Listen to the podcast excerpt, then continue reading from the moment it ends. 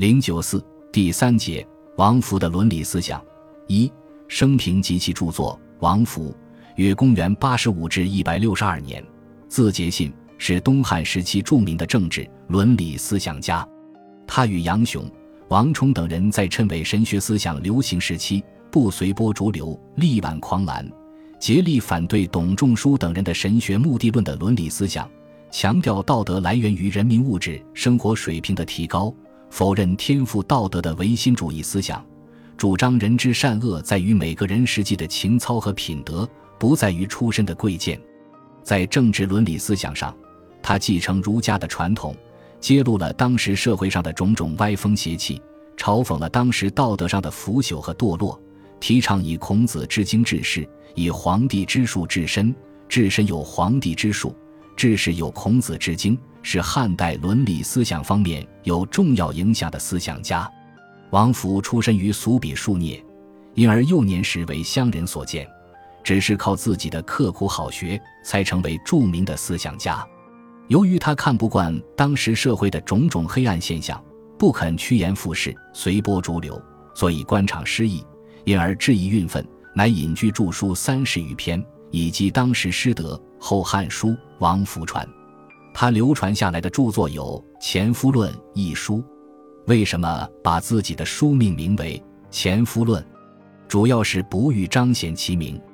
王弗在自然观上坚持朴素的唯物主义，主张气是世界万物的本源，自然界的一切现象并不是天的意志的产物，都是由气所生的。虽有至圣，不生而知；虽有至才，不生而能。《前夫论》赞学一切天才圣贤都是后天学习锻炼而成的。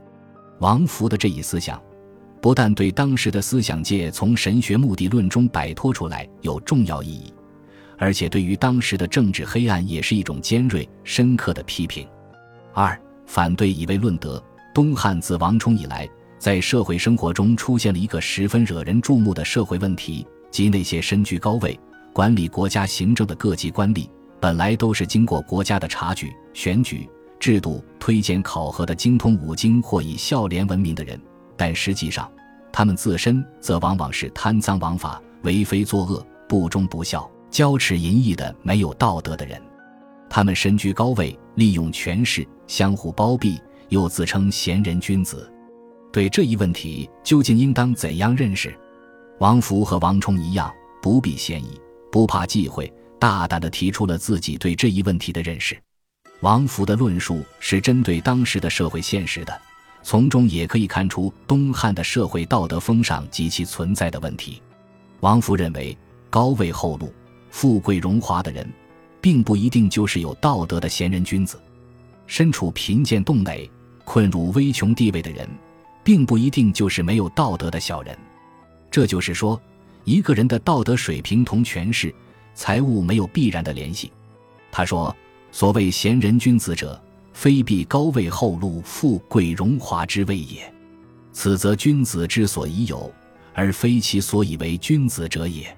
所谓小人者，非必贫贱洞内、困入恶穷之谓也。此则小人之所一处，而非其所以为小人者也。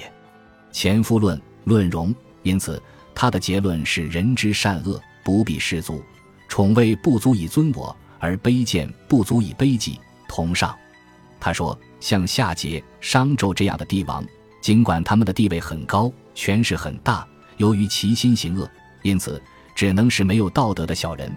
而伯夷、叔齐恶夫也。复说音乐虚弥而景薄于鲁也。但由于他们有智节美，仍然是有道德的君子。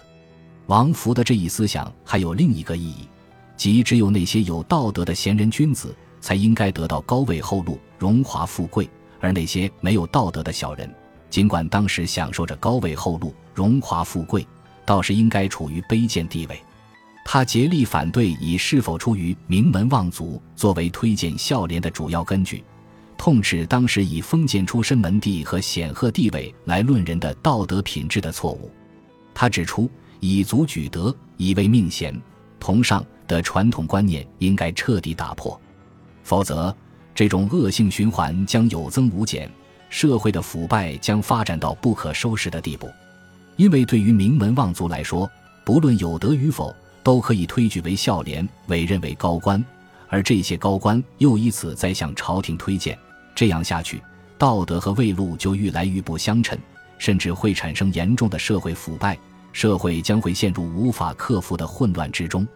在人和人的关系上，特别是在友谊问题上，王福认为，人们都愿和有钱有势的人结识，并以此为荣，而不愿和有道德却无权无势的人交友，而且怕因此而受到损害。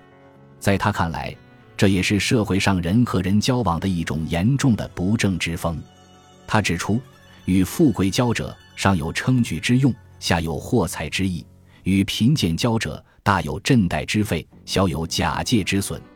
前夫论交际，但是即使是严敏之贤，苟被贺而造门，人又以为辱，而恐其复来，况其实有损者乎？同上。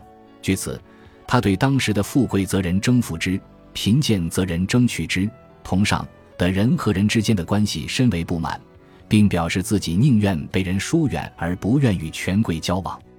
他之所以著《前夫论》一书，也显示出他高尚的不趋炎附势的品德。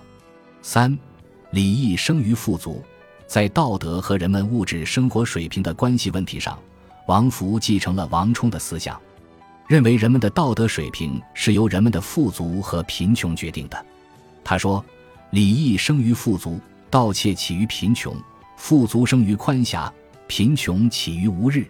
圣人深知，利者乃民之本也，而国之基也。故务省义而为民爱日。前夫论爱日，王弗的伦理思想是同他进步的政治思想密切联系的。他深感东汉初年的劳役繁重，官僚腐败，统治者为了享乐，不惜以各种方式动用民力。从而导致民不聊生、盗窃兴起、道德沦丧。为此，他提出为民爱日、使民富足的思想，认为只有老百姓生活水平提高了，才能治理手艺，社会也就可以安宁了。王福的礼义生于富足的思想，是对当时实际的社会生活进行思考后得出的结论。当时，封建剥削和自然灾害引发了不断的农民起义。这些农民为什么会抛弃封建社会的所谓仁义道德，去铤而走险呢？他认为，这主要是由老百姓过于穷困，不能维持最起码的生活而引起的。民贫则备善，饥寒并至，安能不为非？潜伏论扶持，因此，为了使老百姓有道德，必须使他们有富足的生活。怎样才能富足呢？最重要的就是要使老百姓有充分的时间去从事农业生产，发挥他们的劳动积极性，而繁重的徭役、过多的征用民力、大兴土木都浪费了劳动力。因此，爱惜劳动力、爱惜时间是使人民有道德的一个重要条件。四好义而彰，好利而亡。在义利关系上，王福针对当时社会上人们皆趋利而舍义的情况。发展了儒家重义轻利的思想，他认为义利之辩是一个人立身处世的最重要的原则问题。他从对大量历史事件和人物的考察中证明，那些只顾利而忘义的人都没有好下场。自古于今，上以天子，下至庶人，灭有好利而不亡者，好义而不彰者也。前夫论恶利，如周厉王好专利，锐良夫见而不入。愚公屡求以失其国，公叔须重会以为罪，还不节饮食以见事，前夫论恶治等，此皆以祸自亡，用财自灭。相反，那些重义轻利的人，如楚令尹子文，三为令尹而有饥色，妻子动内；季文子相四君，马不系笠，妾不衣帛，子罕归玉，燕子归宅，此皆能气力约身。故无怨于人。介子推、伯夷、叔齐等人，因为有高尚的道德、坚定的气节、崇高的情操，尽管没有高官厚禄，但他们对后世的影响，是那些虽有高官厚禄的人所不能比拟的。即虽有四海之主，弗能与之方明；列国之君，不能与之君重。前夫论恶利，因为他们意义乎九州之外，信立乎千载之上，而名传乎百世之际。同上，在义利问题上，王弗并不像孟子那样完全否认力的重要，更不像后来的宋明道学家那样提倡什么存天理、灭人欲，而是倡导恶利，认为不可过分追求利益，更不能不顾义而只顾利。他说：“知之辣之可明邓也，而不知其甚多则明之；知利之可于己也，不知其机而必有祸也。象以尺焚身，谤以诛剖体。子孙若贤。”不待多富，若其不贤，则多以争怨同上。王弗的这些思想反映了当时社会上许多政治人的处世之道，也是对当时社会上那种一味追求财力的风气的批判。